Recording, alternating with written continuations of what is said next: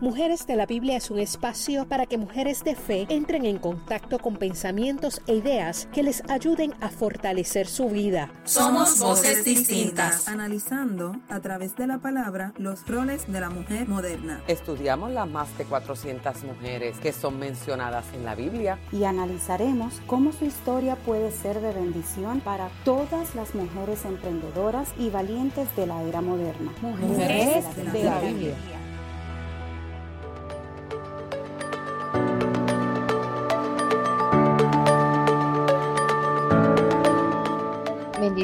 Espero que estén bien tanto ustedes como su familia.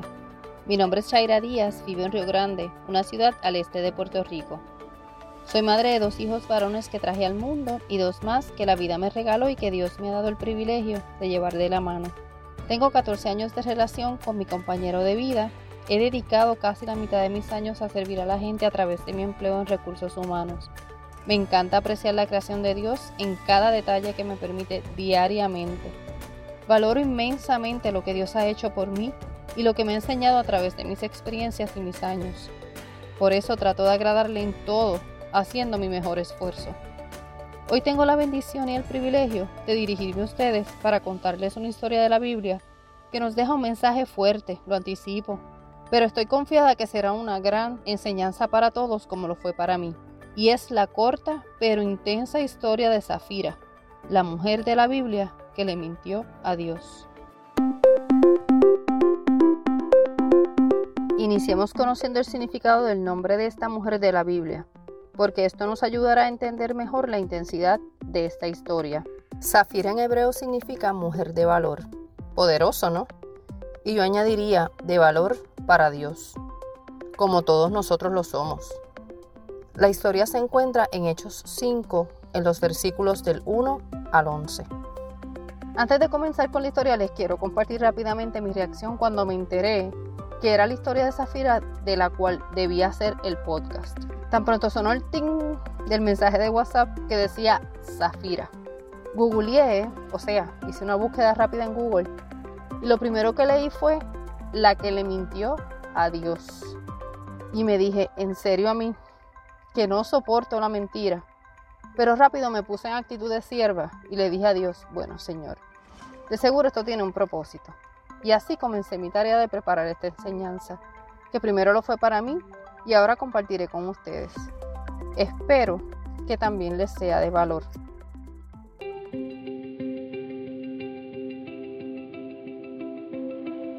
Bueno, volviendo a Zafira, la palabra nos relata que en aquellos tiempos en la iglesia de Jerusalén, la iglesia primitiva, no era todo rectitud y bondad, pero que la mayoría de los creyentes eran de un solo corazón, un alma.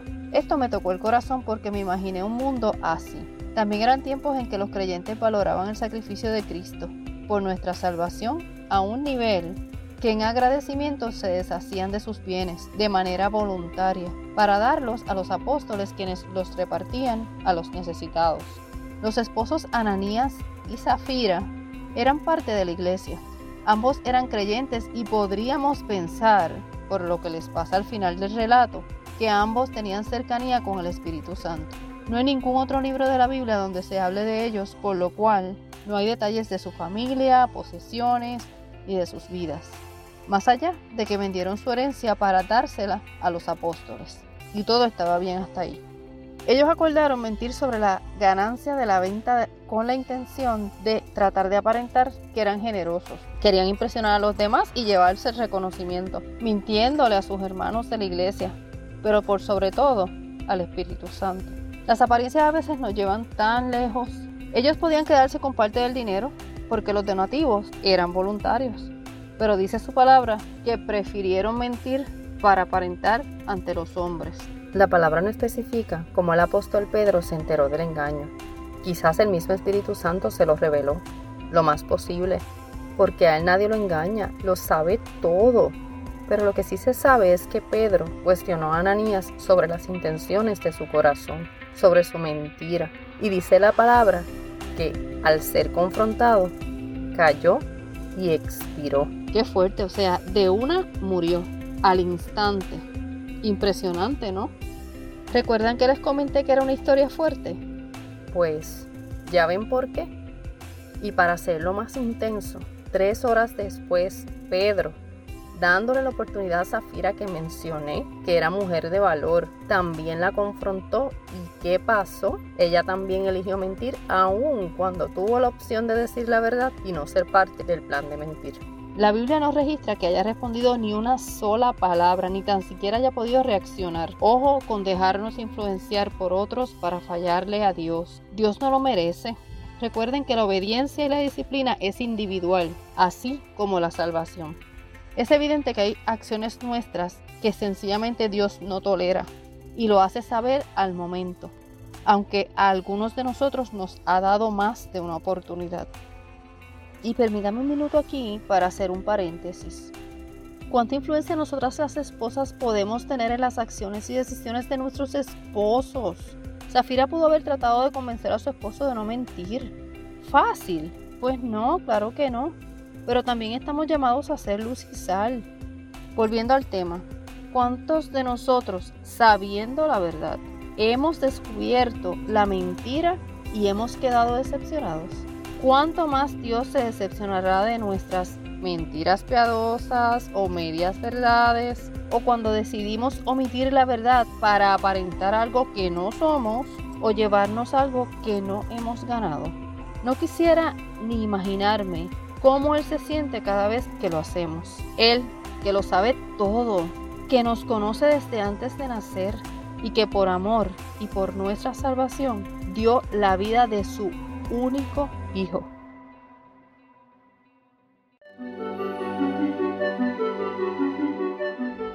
Cuando reflexionó sobre esta historia hay dos puntos que me gustaría resaltar. El primero es sobre la acción y decisión de mentir. Sí, la realidad es que es una decisión pensada. Para mentir definitivamente hay que pensar.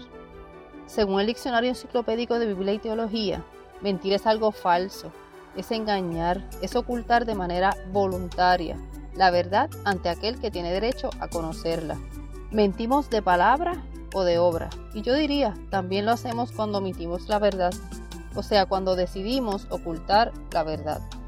Y el segundo punto que quiero que reflexiones es eso de aparentar para buscar la aprobación del mundo y buscar impresionar a los hombres, aunque eso signifique desagradar a Dios, a ese que conoce nuestro corazón porque nos creó, del único que realmente necesitamos aprobación.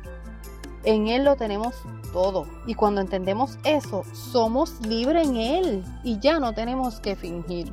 Les comento que con esta parte es con la que más me identifico, porque me hace recordar los años que fui esclava de la apariencia para agradar al mundo, mientras me alejaba de Dios y defraudaba al Espíritu Santo que nunca me abandonó ni me ha abandonado. Fueron tiempos de verdadera esclavitud, pero hoy puedo decir que soy libre en Él. Definitivamente tanto mentir como aparentar, aunque no son lo mismo, son acciones que tienen el mismo resultado. Engañar, no decir la verdad, y tienen las mismas consecuencias. Decepcionan, causan dolor o coraje como la mentira de Zafira y de su esposo causó al Espíritu Santo. Que mucha paciencia Dios ha tenido con nosotros y que no tuvo con ellos. Eso quiere decir que aún estamos a tiempo. Y si tenemos duda de esto, a través de su palabra podemos confirmar lo terrible que es para Dios que mintamos. Por eso hay más de 20 versículos que nos presentan las consecuencias de mentir como en Proverbios capítulo 12, versículo 22. Los sabios mentirosos son abominación a Jehová. Qué fuerte, ¿verdad? Nada más eso debería ser razón suficiente para que ni se nos ocurra mentir. Otro ejemplo se encuentra en Juan capítulo 8, versículo 44. Vosotros de vuestro padre el diablo sois, y los deseos de vuestro padre queréis cumplir. Él, homicida, ha sido desde el principio y no permaneció en la verdad, porque no hay verdad en él. Cuando habla mentira, de suyo habla, porque es mentiroso y padre de mentira. Uf.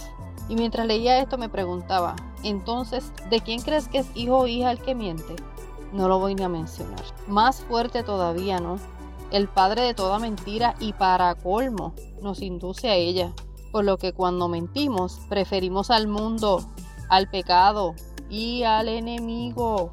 Suena muy fuerte, pero es lo que dice su palabra, esa que además de decirnos cuánto nos ama y sus promesas, también nos dice lo que espera de nosotros para enderezar nuestras vidas. Mentir nos aleja de su presencia. Y su palabra también dice, los mentirosos no tendrán parte en el reino de Dios. Terrible para mí. Entonces, ¿no es mejor andar en la verdad? O sea, en Él. Como ya vimos, con la mentira herimos, decepcionamos y defraudamos a Dios y a los demás. Porque no olvidemos que todo lo oculto saldrá a la luz y que el Espíritu Santo habita en nosotros. Por lo tanto, ¿qué crees que pasa cuando Él habita en ti? En mí, que Él todo lo sabe y todo es todo y nos creó y nos creó para bien y para que vivamos en santidad. Esta historia quedó en la Biblia para inspirarnos en hacer las cosas para que el Espíritu Santo se sienta orgulloso de nuestras acciones y decisiones. No sé ustedes, pero la experiencia de ellos me hizo pensar en todo lo que Dios me ha esperado, soportado y perdonado. Y digo, lo menos que Él merece de mí es que yo valore su gran sacrificio y haga las cosas como Él espera, para su contentamiento, para honrarle y para ser más como Él.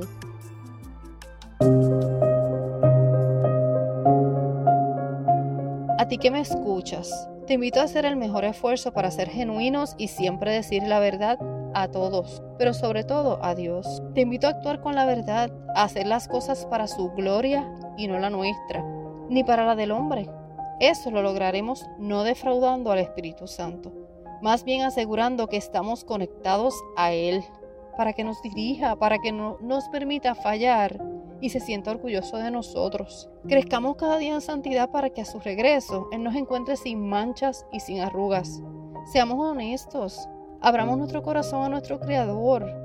Vivamos para no defraudarlo, vivamos para agradarle, que así nos ayude Dios. Quiero hacerles otra invitación. Luego de escuchar este podcast, lee el Salmo 139 y pide a Dios que lo grabe en tu corazón. Hazlo parte de tu oración diaria. ¿Te comprometes a hacerlo? Aquí va solo un pedacito que se encuentra en los versículos 23 y 24, para que te animes. Examíname, oh Dios, y conoce mi corazón. Pruébame y conoce mis pensamientos. Y ve si hay en mí camino de perversidad. Y guíame en el camino eterno. Y eso para mí es amén.